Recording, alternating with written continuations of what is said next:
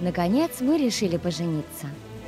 В Петербурге в конце октября совсем уже осень, но город вовсе не теряет своего очарования, а наоборот становится таким размеренным, спокойным.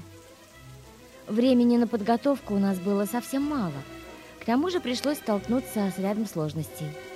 Например, оказалось, что осенью фотографы обычно уезжают из холодного Петербурга в теплые края.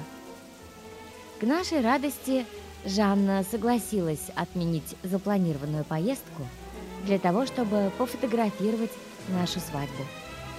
Мы стояли на крыше отеля, и над нами открывалось высокое прозрачное небо, какое бывает только осенью. Капли от дождя на стекле, влажный насыщенный воздух и счастье от того, что мы наконец сделали это. Фотограф Жанна Малая